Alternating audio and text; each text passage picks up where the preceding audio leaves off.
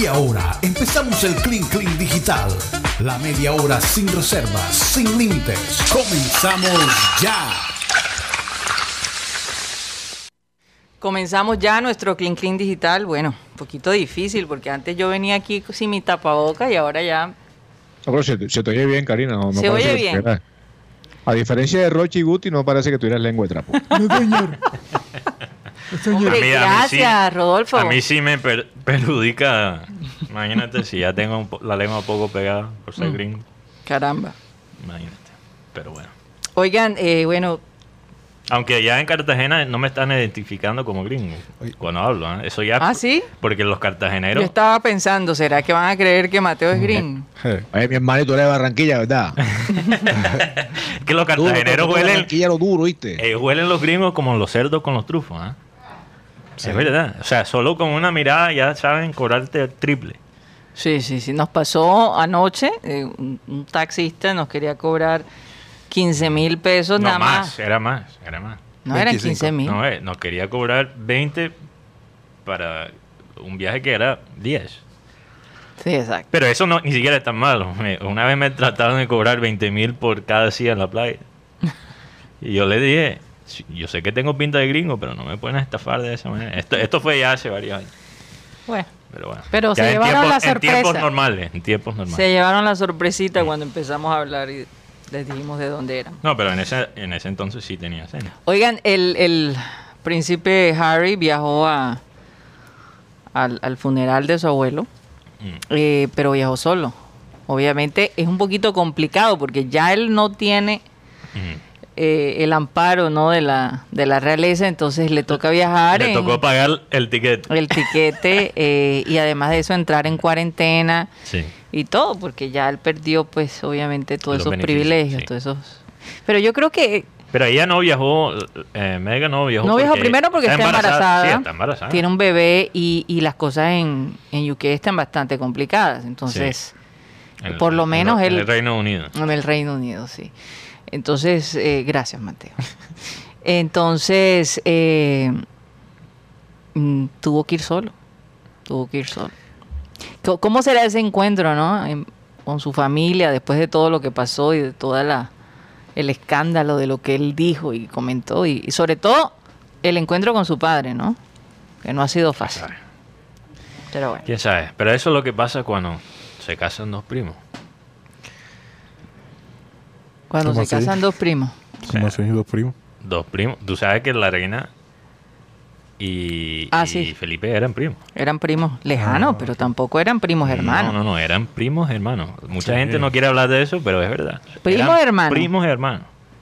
Primos hermanos. No puede ¿Y qué ser pasa? primos hermanos. Te lo prometo que es... Claro que sí, Del lado de la mamá de, de la reina Isabel. seguramente. Pero tú sabes que todo, o sea, todas las familias de Alemania, Inglaterra, España, todos están De pronto tienes razón. a través de, de la reina Victoria. Ellos bueno, son- pasó la reina No, no, Victoria. no es que quizás tengan la razón. Esto lo sé. Pero tú estás hablando de la reina Victoria o de la reina Isabel. La reina Isabel y Felipe Sí, eran primos hermanos. Tienes razón.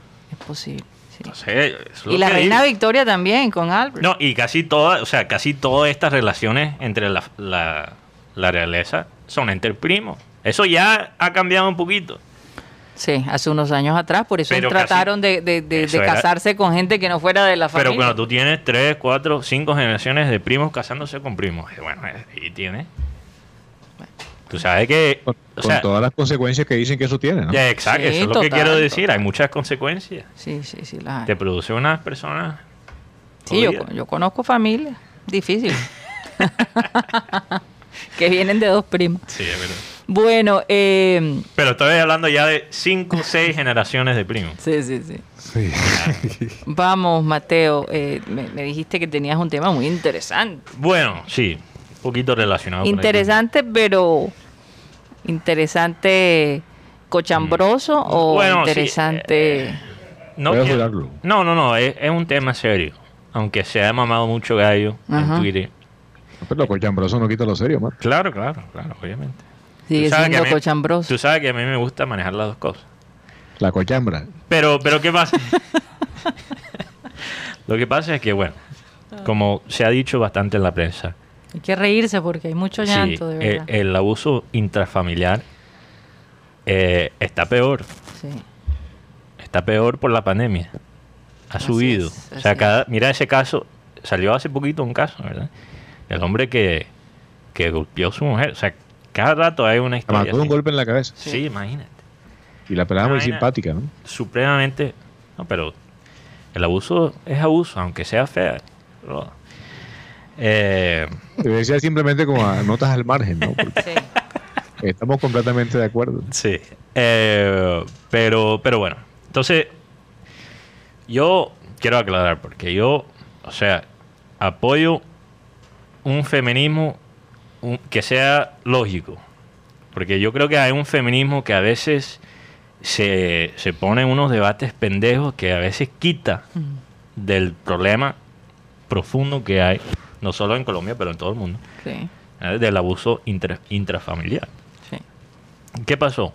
Parece que una persona, creo que fue una periodista en Twitter, creo que también, no sé si viste este caso, dice que en Barranquilla, ella dijo que en Barranquilla los casos de abuso suben cuando pierde el junior. No puede ser. Y alguien, y le preguntó, ¿de dónde sacas esa información? Y ella manda un enlace. Ahora, yo leí el artículo que ella ma- mandó y no tenía ningún dato. O sea, no, era, no eran datos. Era un artículo de opinión, diciendo, imaginando básicamente una situación de abuso. Y en este, esta, eh, básicamente en este cuento, el, el hombre abusa a la mujer, la esposa, porque pierde el junior. Ahora, yo no digo que eso no sea verdad. Yo me imagino que sí hay hombres que levantan a trompadas a sus mujeres cuando pierde el junior. Eso es posible.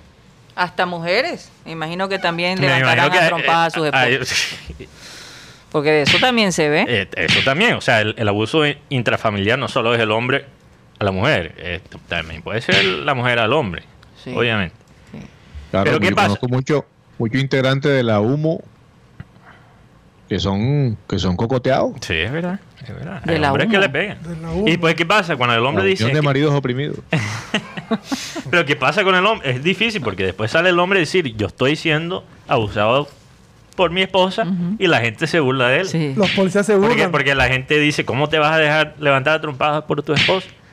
Pero esa es una vaina complicada. Pero, Pero, bueno, pero si el pero- hombre, el hombre es incapaz, por ejemplo, Sí. de golpear a la mujer. exacto. Entonces, él prefiere Se que- supone que no debe pegarle a las mujeres. ¿A la mujer? Bueno, bueno, regresando al tema, entonces se armó el perrateo en Twitter, Ajá. burlándose no solo de la mujer que dijo que, eh, que los, eh, el nivel de abuso sube cuando pierde el junior, pero también del artículo de opinión, opinión original. Ahora, yo me siento mal por la escritora de ese artículo de opinión, porque realmente el acto de ignorancia fue de la mujer que lo usó como si fuera evidencia, cuando era algo de opinión. Sí. No había ningún dato ahí. O sea, no hay datos que muestran que el abuso sube cuando pierde el junior.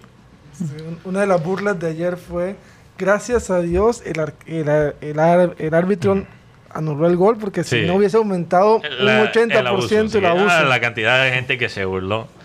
De, Oye, pero no es un de la- tema de No, burla, yo, yo porque- tampoco creo que se debe eh, burlar de, de eso. Aunque me parece irresponsable lo que dijo la periodista de- a decir y usar un, un artículo con ningún dato. No, pero es que ya lo hemos visto en, en muchos Sí. periodistas.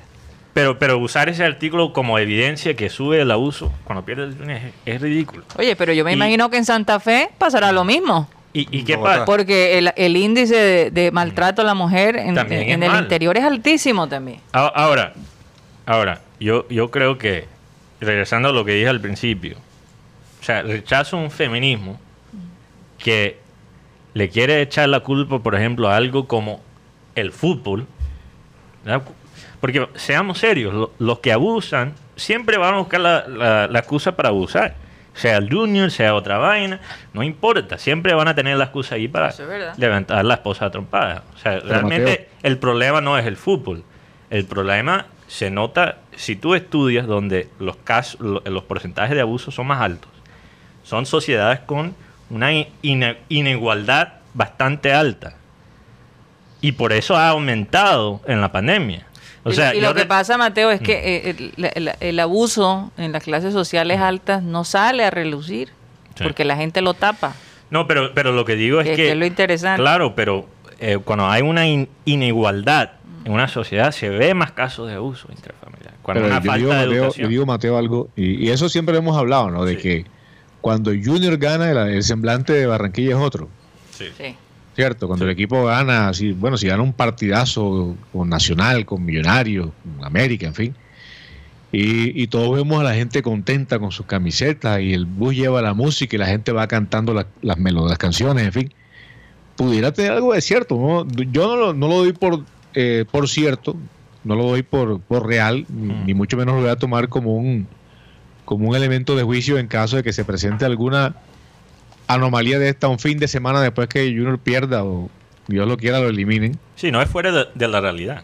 No, pero exacto, eh, eh, es que, mira, yo te digo una cosa, y Rocha lo sabe, por ejemplo, Rocha que casi no ha hablado hoy entre otras vainas, ¿no? Eh, tú, ves- tú ves, por ejemplo, esos muchachos del Frente Sí. Rojo y Blanco. ¿Está intimidado? ¿Será porque llegamos Mateo y yo? No sé. No, no, no. He estado está callado el hombre, está Tiene callado. el dato. Sí, Está esperando el el, dato. el- Ah. el hecho, el hecho es que en, en esta, lo- los integrantes de estas barras son personas que son, eh, digamos, eh, totalmente recalcitrantes en un momento determinado de los partidos. Sí. Y tú te imaginas un tipo iracundo, ¿cierto? Porque Junior perdió. Y la mujer le dice, ¿y tú por qué vienes con esa cara? ¿Eh? Ay, Dios. ¿Acaso yo te he hecho algo a ti? Eh, y ahí empiezan los problemas. Porque dicen, no, te matas conmigo. Perdió el Junior. Entonces ahí empiezan las discusiones. Claro. Yo no quiero decir que eso sea así, porque eso son cuestiones que muchas veces son aisladas, pero, Sí. pero pudiera darse. Pero el problema ahí no es, no es el Junior. O sea, No, y fíjate, y fíjate problema El ya- estado de ánimo, es el ya- estado de no, pero ya hay un problema más ánimo, profundo. Exacto, lo que propicia la derrota del Junior. Sí. que es, digamos, es- ese conflicto emocional que se genera, porque es que muchas veces, y yo lo digo por experiencias vividas, mi esposa me dice, oye, pero ¿cuántos partidos te has visto hoy? No, apenas me he visto cuatro partiditos, ¿cuál es el problema? Y te, y aseguro porque que yo- yo- esposa no habla me así, toca. porque es que me da risa estás cuando... millones con Santa Fe. Disculpa, Karina. Yo no, me toca verlo. ¿Qué hago? Cierto, entonces hay, hay situaciones que se pueden propiciar por el tema del fútbol. Oye, me llama la atención cómo los esposos siempre remedan a la esposa con un tono bien repelente, un poco más, eh, eh, eh, tú sabes, yo, yo, nosotras también deberíamos hacer lo mismo con los hombres. Yo, yo, yo no Bueno, invito a mi esposo dale, con esa... Dale, Karina, yo voy a poner. voy a Eh, poner ok, emita, emita a Cyril. Te estoy viendo, dale, va. No, no, porque no me gusta tomar Sí. esa... esa- Pero, pero, pero bueno, yo, yo todavía creo que incluso en los casos que, que menciona eh, que menciona Rodolfo, el problema ahí no es el junior, el problema no es el fútbol, es una inteligencia emocional baja, que Claro. es producto de una so- sociedad jodida que tampoco invierte en la educación. Porque la educación no solo es leer libros, conocer historia, eh, leer literatura también es la parte emocional. Y en esa parte hay una deficiencia No, en enorme. Y te voy a enorme. decir, y te voy a decir, después de esta pandemia, todavía peor. óyeme, eh, la gente te está llegando a su límite.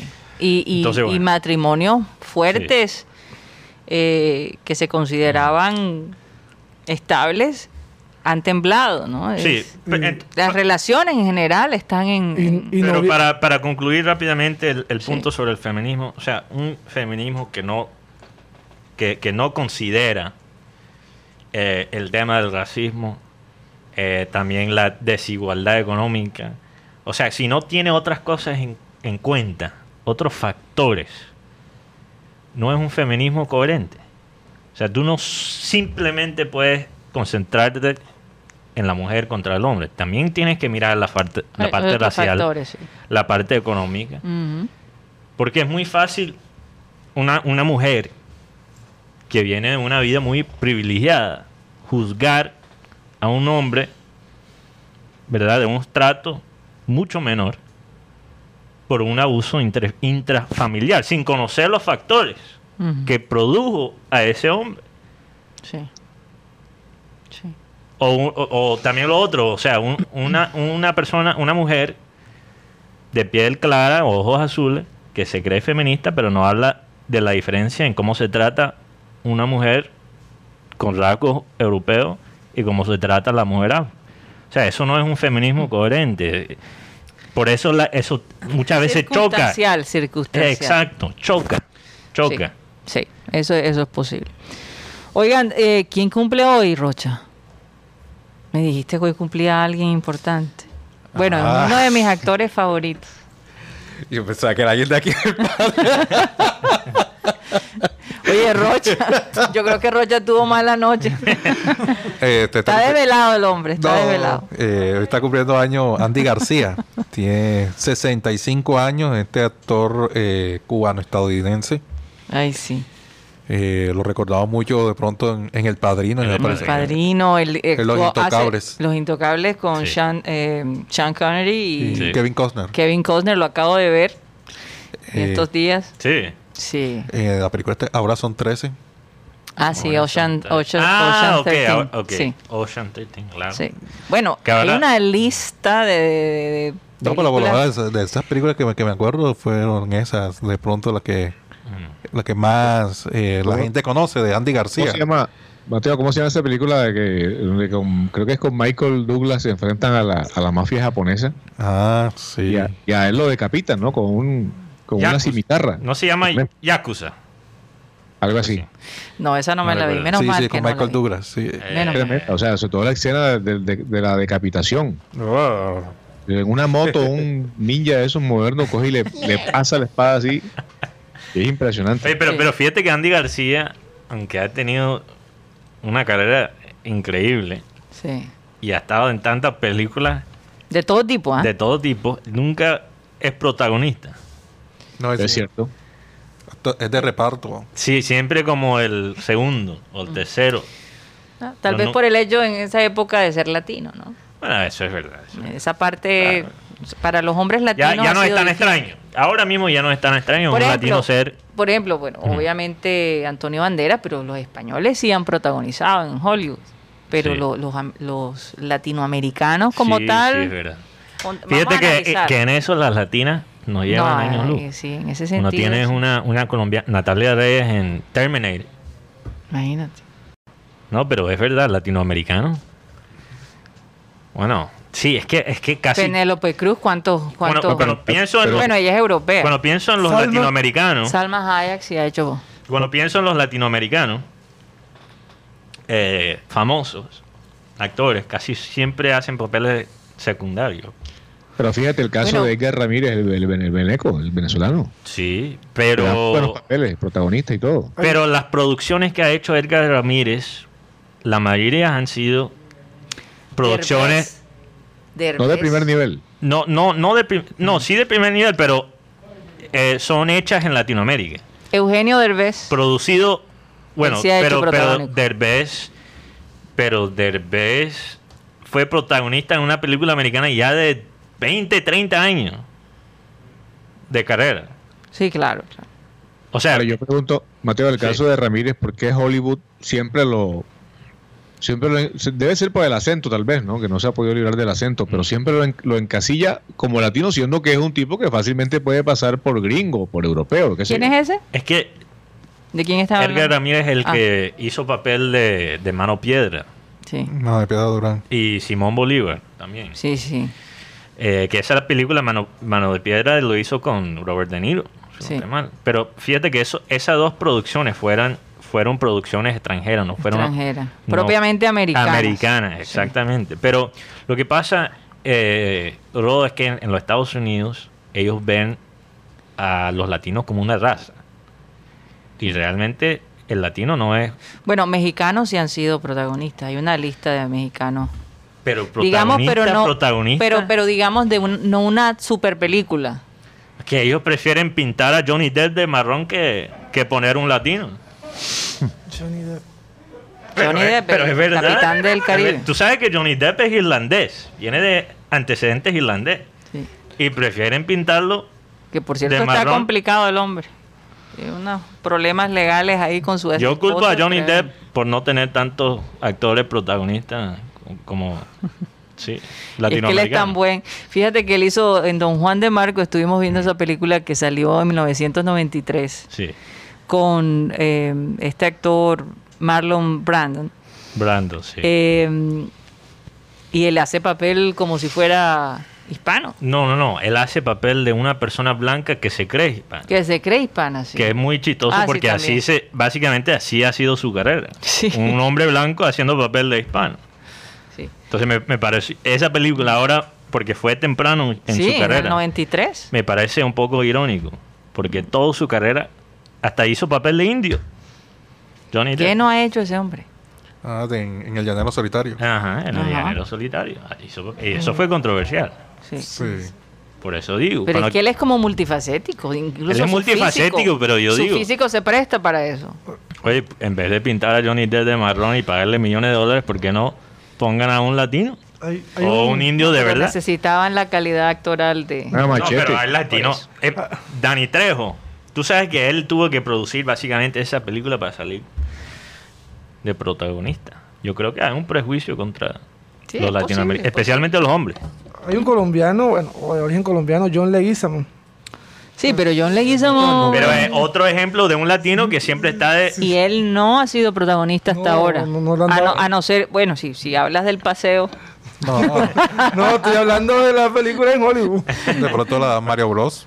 Que fue hizo el papel de Luigi. del- pero Luigi es el hermano secundario de Mario. Por eso. Por eso imagínate, pusieron a- al italiano de, de Mario y al latino de Luigi. A- a- Oh, así, como, así como pasó en la, del presidente. Mm.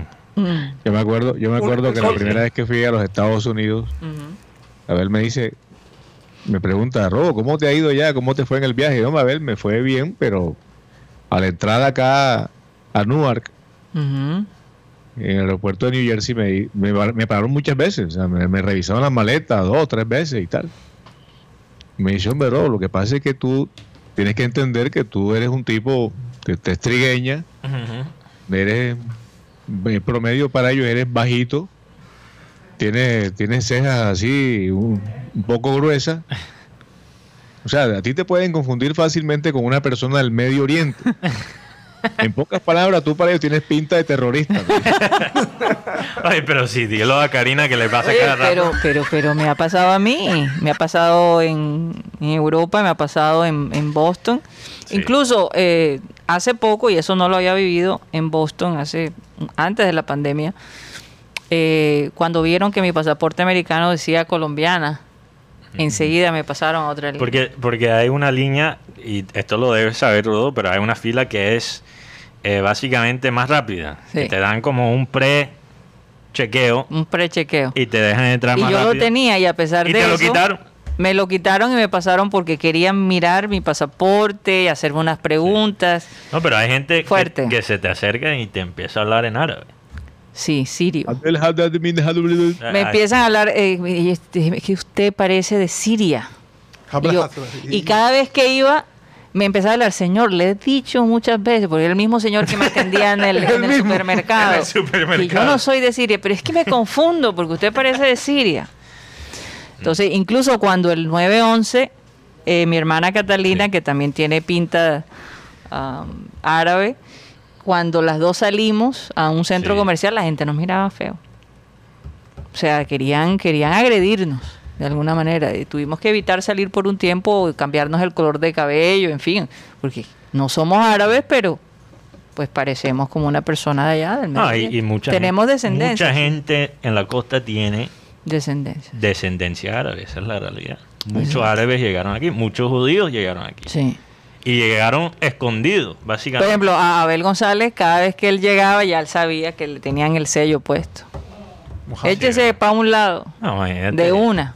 Y él decía, Dios mío. Y, y es más, a veces eh, eh, con la barba se Por veía se todavía más. por Se quitó la barba se y dijo, quitó la "No, barba". no- no Pero entrar". hasta sin la barba parecía esos vendedores de calle con la, la serpiente y la flauta.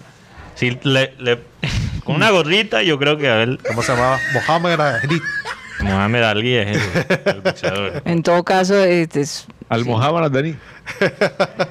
es una cosa increíble. Pero por eso digo, la gente piensa que ser hispano o ser latino es una. En los Estados Unidos piensan que es una raza y no es verdad. Porque incluso hay latinos asiáticos también. en Sí, es verdad. Perú y en eh, Oye, y con todo este tiempo y todavía Mateo el, el tapaboca se le sigue bajando. Oye, Karina, acá dice Milton Zambrano que Karina, tú no eres de Siria, tú eres de Cyril. Bueno, eso sí es verdad. Está buena la vaina. Eso sí es Ah, verdad. Aquí nombra otro. bueno, mi eh, corazón, mi corazón le pertenece. Otro actor, Gael García Bernal. Gael García. sí. Gael García. Él Claro. Y también, hecho papeles y también. Diego Luna. Diego actor. Luna. Por eso te digo, mexicano. Me acordé de ellos dos. Pero Diego Luna es mexicano. Gael es chileno. o es no, no, no, no. Gael es mexicano también. Pero ha actuado en películas chilenas. Porque Sí. él estuvo en esa de Neruda. de Neruda, pero él es mexicano. Él es mexicano, sí, Sí. mexicano. Es más, él salió con un cuento ahí todo raro en una, unos Óscares presentando y, y le hicieron bu. ¿Por qué? Ah, porque empezó a hablar contra... Creo que fue contra Trump o algo- alguna decisión no. de inmigración que se había tomado. Pero no le hicieron... Sí, claro, sí, claro. no, La gente se quedó así como que... Bueno, él hizo un tremendo papel de, en un programa de Amazon que no es muy conocido. De un conductor de sinfonía. Esto es un programa en inglés. Sí. Hace el papel de un conductor mexicano loco, básicamente. Es Sí. como excéntrico. Ajá. Buenísimo. Ese actor es No, él es genial. Él es genial. Guadalajara, México nació Gael Guadalajara, García. Bella Guadalajara, una ciudad El crimen del padre Amaro, fue, él también fue protagonista También, de esa. también. Sí, él, él y Diego Luna Ellos dos. se... Pero ellos crecieron, yo no sé si ellos crecieron No, en es- Estados Unidos. eh. No, no creo. Pero, pero se nota que ellos vienen de familias mexicanas. ¿Me entiendes? Por favor. Mm. Ponme ahí el sonido de, Yo te de te llegar. de ¿Será? los billetes. Oh, sí. Sí, es Se nota. posible. Y incluso hacen, hacen papel de niño pupi en Y tu mamá también. ¿Ustedes han visto esa? ¿Tú has visto esa película, Tox? Es buena. Yo la comencé a ver, pero paré. ¿Por qué? Es bastante vulgar. Pero Sí. Lo mejor es que no viste el final. No, no, no. Yo paré y dije, no, hasta aquí llego yo. y no es que me la quiera No, tirar de puritana, pero no, pero es buena. sí, bueno. Es buena. tú lo buena. dices, yo, la recomiendo. Si quieres algo, si quieres algo así un poco fuera de. ¿Tú la viste, Rocha? No, no la vi, no la vi. Está en Netflix. No sé. En, en algún momento estaba en Netflix, ya no sé si. Oye, está. se le apagó a Rocha el. El micrófono. No, el, eh, la energía. Eh, Estoy sorprendida. un shot de Nitrox. De pronto, de pronto tiene una sobredosis. de Lo que pasa es que un fin de semana después de cuarentena así Sí, fuerte. Quizás en guayabo ahí. Imagínate. El fin de ¿Qué? semana son 48 horas ahí. de- ¿Qué hiciste? ¿En Nada. cuarentena? Nada, ¿qué voy a hacer? Él dijo el viernes Oye, lo que iba a hacer, él lo di- dijo. Dijiste nada como. Ibas a armar una. La manera de que dijiste nada me preocupa. Rocha, te ¿Por digo la- lo dijiste como alguien culpable.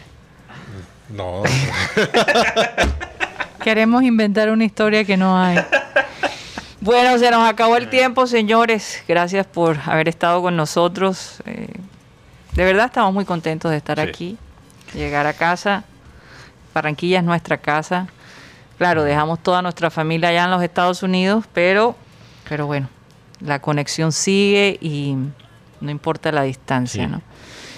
Hay que seguir adelante y hay que hacer todo lo que tengamos que hacer para poder sobrepasar esta etapa que ya pasamos alguna vez. No, y mejor que los familiares no se cansen de ti. ¿eh? Sí, ¿verdad? te extrañen, Que después, mejor es que te extrañen. Bueno, que nos no digas gracias a Dios. Que se fueron. Que se fue. Sí, sí, es verdad. Eso es verdad. Téngalo en cuenta. Si va a ir a visitar a su familia. ¿O cuándo se van? O cuándo se van. Eh, mi, mi padre decía, mejor es que te lloren a que se alegren de tu partida. Tengo una- otra frase. No hay visita mala. Porque o estás contento que vinieron o estás contento que se fueron. Así o sea, es. cada visita termina bien. Así es. Bueno, nos despedimos y le vamos a pedir, como siempre, a nuestro amado Abel González Chávez que por favor despida el programa. el versículo de hoy. Y ahora permanecen la fe, la esperanza y el amor. Estos tres, pero el mayor de ellos, adivinen cuál es. El amor. Se lo vengo diciendo. Miren, y ahora permanecen la fe, la esperanza. Una, una vida sin fe y sin esperanza está jodida. Ahí es donde se va configurando el suicidio. Por eso es importante configurar esa fe y de alguna manera abrir las puertas de la esperanza. Nosotros aquí tratamos siempre de estructurar un lenguaje esperanzador, siempre estamos hablando de que vendrán cosas mejores aún de las que pasan, porque uno puede inocular el escepticismo en la gente, porque la vida no tiene sentido si tú no crees en algo. Entonces, y ahora permanece en la fe, la esperanza y el amor. Estos tres, pero el mayor de todos ellos es el amor. Señoras y señores, se nos acabó. Usted un cemento el conmigo una vez. Satellite, satellite, satellite, satellite.